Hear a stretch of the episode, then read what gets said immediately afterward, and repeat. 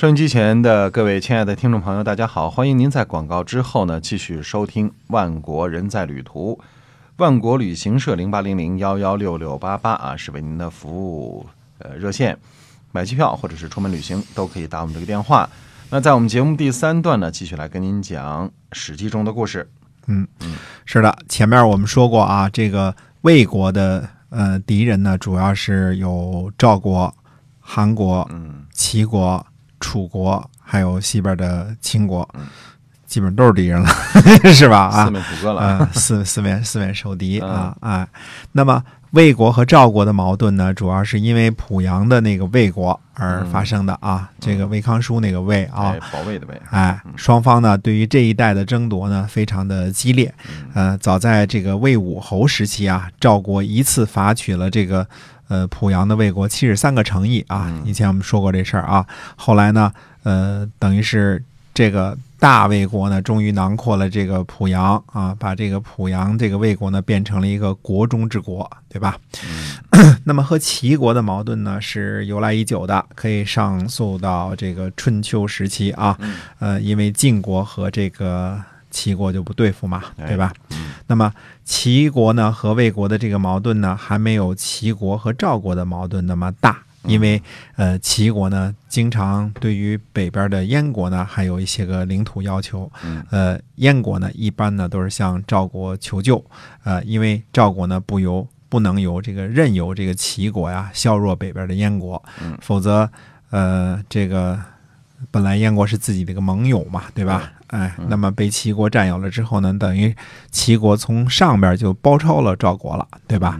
所以这个 齐国呢，这个而且什么呢？它自古以来呢就有和南边的楚国结盟的这个历史渊源啊，嗯所以呢，呃，对魏国呢形成经常的形成两边夹击。那这样说起来呢，东部的这些个诸侯呢，基本上都是魏国的敌人。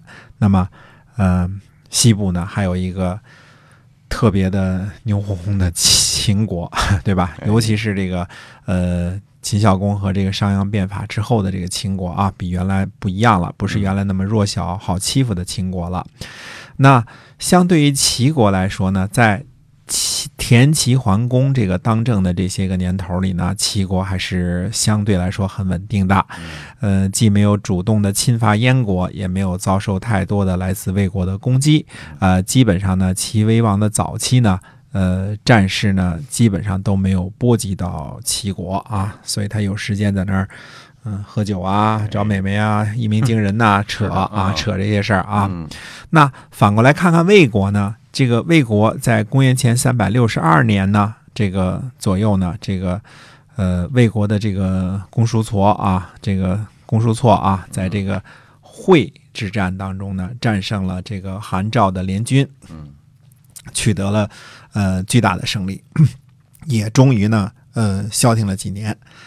这次胜利我们说是巨大的呢，是以至于说这个魏惠王呢要奖赏给这个公叔痤呢良田一百万亩，嗯，那这是一个嗯、呃很不小的数目了啊，良田一百万亩，嗯，嗯，自个儿算算，种也种不过来啊，真是啊，嗯，过俩人种，过俩人种 是吧？只能过俩人种。嗯魏惠王呢，呃，也在公元前这个三百六十一年的时候呢，迁都去了大梁，因为大梁呢才是魏惠王最想经营的地方啊嗯，那是他最主意的地方。大梁呢，这个最早是，他等于是呃抢了好几个国家的土地。最初这个这个大梁呢是楚国的，嗯。又把附近的什么仪台啊、宋国的这些抢了一些，又从这个齐国和魏国呢各自抢了一些，形成了一个上次我们说过这个事儿啊，大梁像个大梁特区一样啊嗯，呃，他把鸿沟呃开挖了，然后鸿沟呢实际上是穿过大梁的时候呢，又做了大梁的这个护城河，然后附近呢有水网，呃，这样呢其实就是想致富先修路的意思啊，这个所以它这方面。呃，大梁呢不是简单的一个诚意，嗯，那么我们说大约是在公元前三百六十二年左右啊，这个呃魏国呢和赵韩呢进行了换地，因为没有特别的明显的这个这个记载啊，这个历史上没有说说清楚这事儿，也可能是魏国和赵国换地啊，呃，也可能是在三百六十二年到公公元前三百六十二年到公元前三百六十年之间，或者是左右啊，嗯这个时候换的也可能是三百六十一年啊。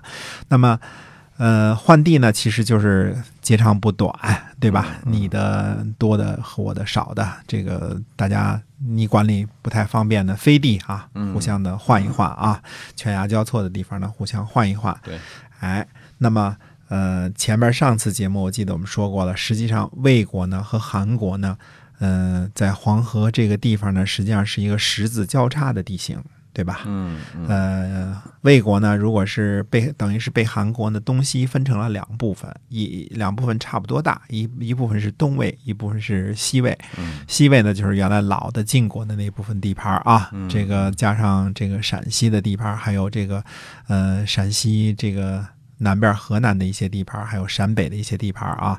那么这是老的魏国。那么在河南、河北。呃，这个安徽这一部分新抢的地盘呢，这就是所谓的东魏，这是大梁为中心的这个东魏啊。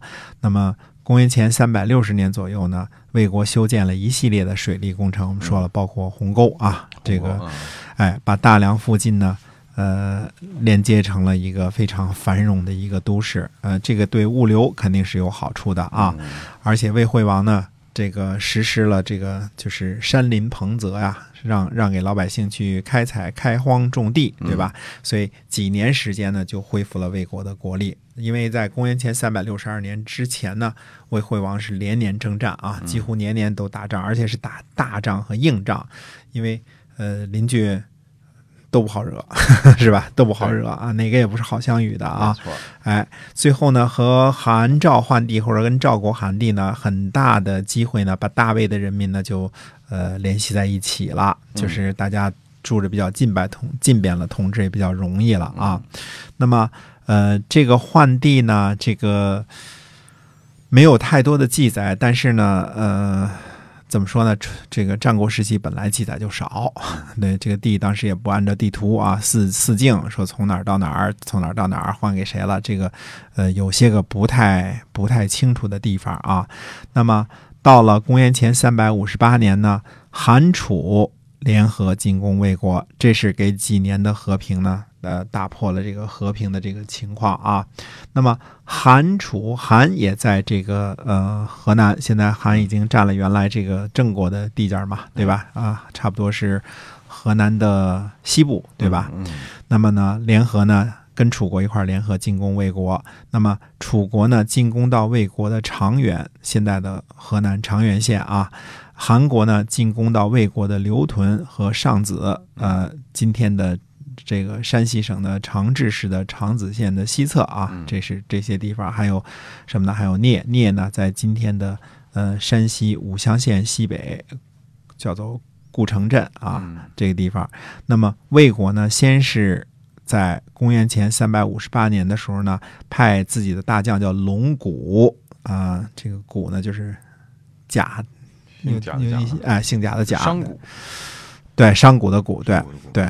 那么派龙骨呢，在魏啊与秦交界的地方呢修筑长城。嗯那么现在据考证呢，这个魏长城所在地是什么地方呢？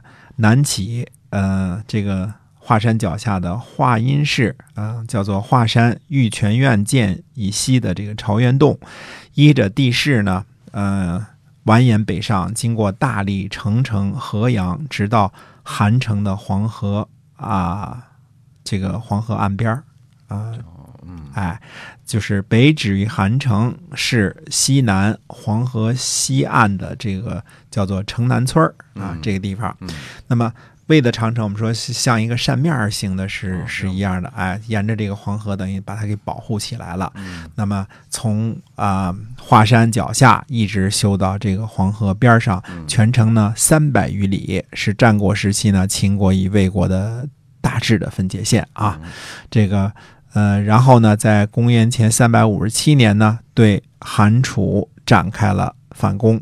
魏国呢出兵包围这个韩昭侯的这这个，把韩昭侯啊包围在了翟阳，迫使呢韩国呢割地求和。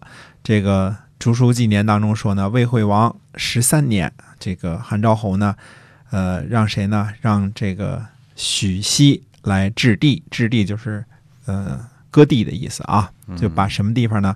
呃，平丘啊，平丘在今天的河南新乡县封丘县东部的黄陵镇啊。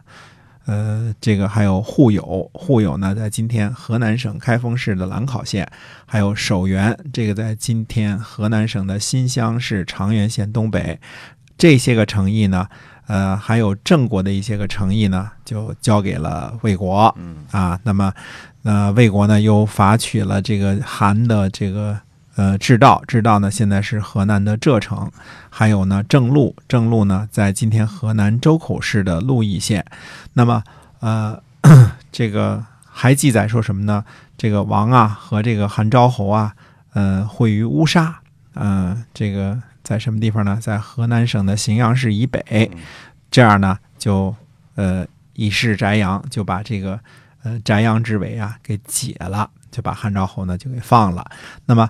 这条史史料呢，明确记载了，就是魏军呢把这个汉昭侯啊，这个包围在翟阳了，然后通过，呃，韩国通过这个许熙来给地啊，这个谈判，最后呢又给这个汉昭侯呢就给放了，这些个地方呢全都归了魏国了。那就是 在这个实际上公元前三百这个呃三百五十八年和三百五十七年的啊这个。呃，这个战争呢，对于韩国和魏国的战争呢，实际上韩国是吃了大亏了。嗯，啊，韩国是吃了大亏了啊。呃，那么呃，史书上呢，有时候也称韩呢叫郑，因为呃，公元前三百七十五年的时候，韩国把郑国给灭了嘛，对吧？就是按照这个地方呢，也叫做郑啊，对，就算郑。那么呃，这样的话呢。这两年的战争下来，等于是楚国和韩国被彻底的给打趴下了，至少在河南部分是如此啊。这个联军呢失败了，被魏国给打败了。那么再说一说什么地方呢？再说一说上党。那么上党呢，实际上呃，上党我们都知道在什么地方啊？在这个山西的差不多靠东这边啊，就是在上党盆地是吧？哎，对，上党盆地，对，哎，这是实实际上是在这个。等于是在吕梁山脉和这个太行山脉之间的这块地方啊。那么，呃，这样的话呢，这个呃，我们说这个上党这个地方呢，在魏惠王啊，他做公子的时候，他就应该是魏惠王的封地啊。那么，呃，他的封地应该是在上党。那么，王错呢，是当时守护上党的大臣，在这个呃呃，韩赵魏韩赵啊，这个消灭魏国这个。不成之后啊，你记得这个魏惠王刚继位的时候啊，这个这个赵国、韩国差点把他给分了，一国分成两部分，或者是彻底给灭亡了啊。哎，那么魏惠王呢，最后又清除了这个公子缓的余党，稳定了军位。王错呢，在这个事件之后呢，不知道因为什么原因，带着上党呢投奔了韩国，所以从此之后呢，上党几乎都是归属于韩国。直到春秋晚期的这个，呃，我们说这个长平之战的时候啊，长平之战的起因就是因为韩国的这个上党的守军呢不愿意投降秦国，宁可投降赵国，对吧？给赵国带惹来了这个长平之战的这个杀身之祸啊，这个四十万都被坑杀。但是这个史料呢就是太少，所以我们对于公元前呢，呃，三百六十二年左右的这个换地啊。呃，知道的还是太少了，不能够给大家一些个更详尽的一些个呃这个知识啊。但大部分情况，据猜想呢，就是把难于控制的飞地呢相互之间交换一下啊。我们家离得太远了，还得越过你们国家才能去管理啊，这样大家交通呢都不方便，干脆呃那块给你，这块给我，大家画画差差不多啊，就近啊，哎就近管理了，哎这样的这么一回事啊。但是呃。韩国呢，这次通过三公元前三百五十八年到三百五十七年跟楚国联合攻打魏国，这次战役呢，确实是呃损失了不小的土地啊。这个呃，我们说这个，如果是韩国和上党，上党是在黄河以北呢，对吧？是在山西境内了。那么，如果河南和山西连成一片的话呢，那么则魏国呢必然被分成东西两部分，不能连接。对吧？因为这像个十字架似的形状嘛，对吧？那韩国在从上到下，那么魏国是从东到西，这是一个形成了一个十字交叉。那么一个是南北向的，一个是东西向的。魏国是东西向的，韩国是南北向的。在这个当然，在这个十字交叉的这个交叉点上啊，正好是这个洛邑啊王城所在啊，所以这个至于当时这几个国家怎么协商的，比如说这个。想象不到啊，这这条路，这个 就我感觉有点像这个类似这个这个今今天这个高架桥似的，是吧？哎，这路修着我也可以走，你也可以走，哎，但是你是南北向的走，我是东西向的走，就不知道他们当时怎么怎么怎么商量的这事儿啊？呃，确实是不知道，是不是大家都是跟洛阳这个这个跟洛邑这个借了借了点地呢？还是怎么实现这个东西方这个魏国怎么实现东西方的沟通呢？呃，这个。真的是不得而知，但是我们唯一知道的事情呢是，韩国就此呢，这个从魏惠王初年王错带着上党投降之后呢，就此拥有上党的一部分，一直到长平之战为止。嗯嗯，哎，是的，嗯，那好，我们今天呢这个史记中的故事啊，就到这儿跟您说再见了。感谢我们的听众朋友收听，呃，万国人在旅途，万国旅行社零八零零幺幺六六八八为您的服务热线。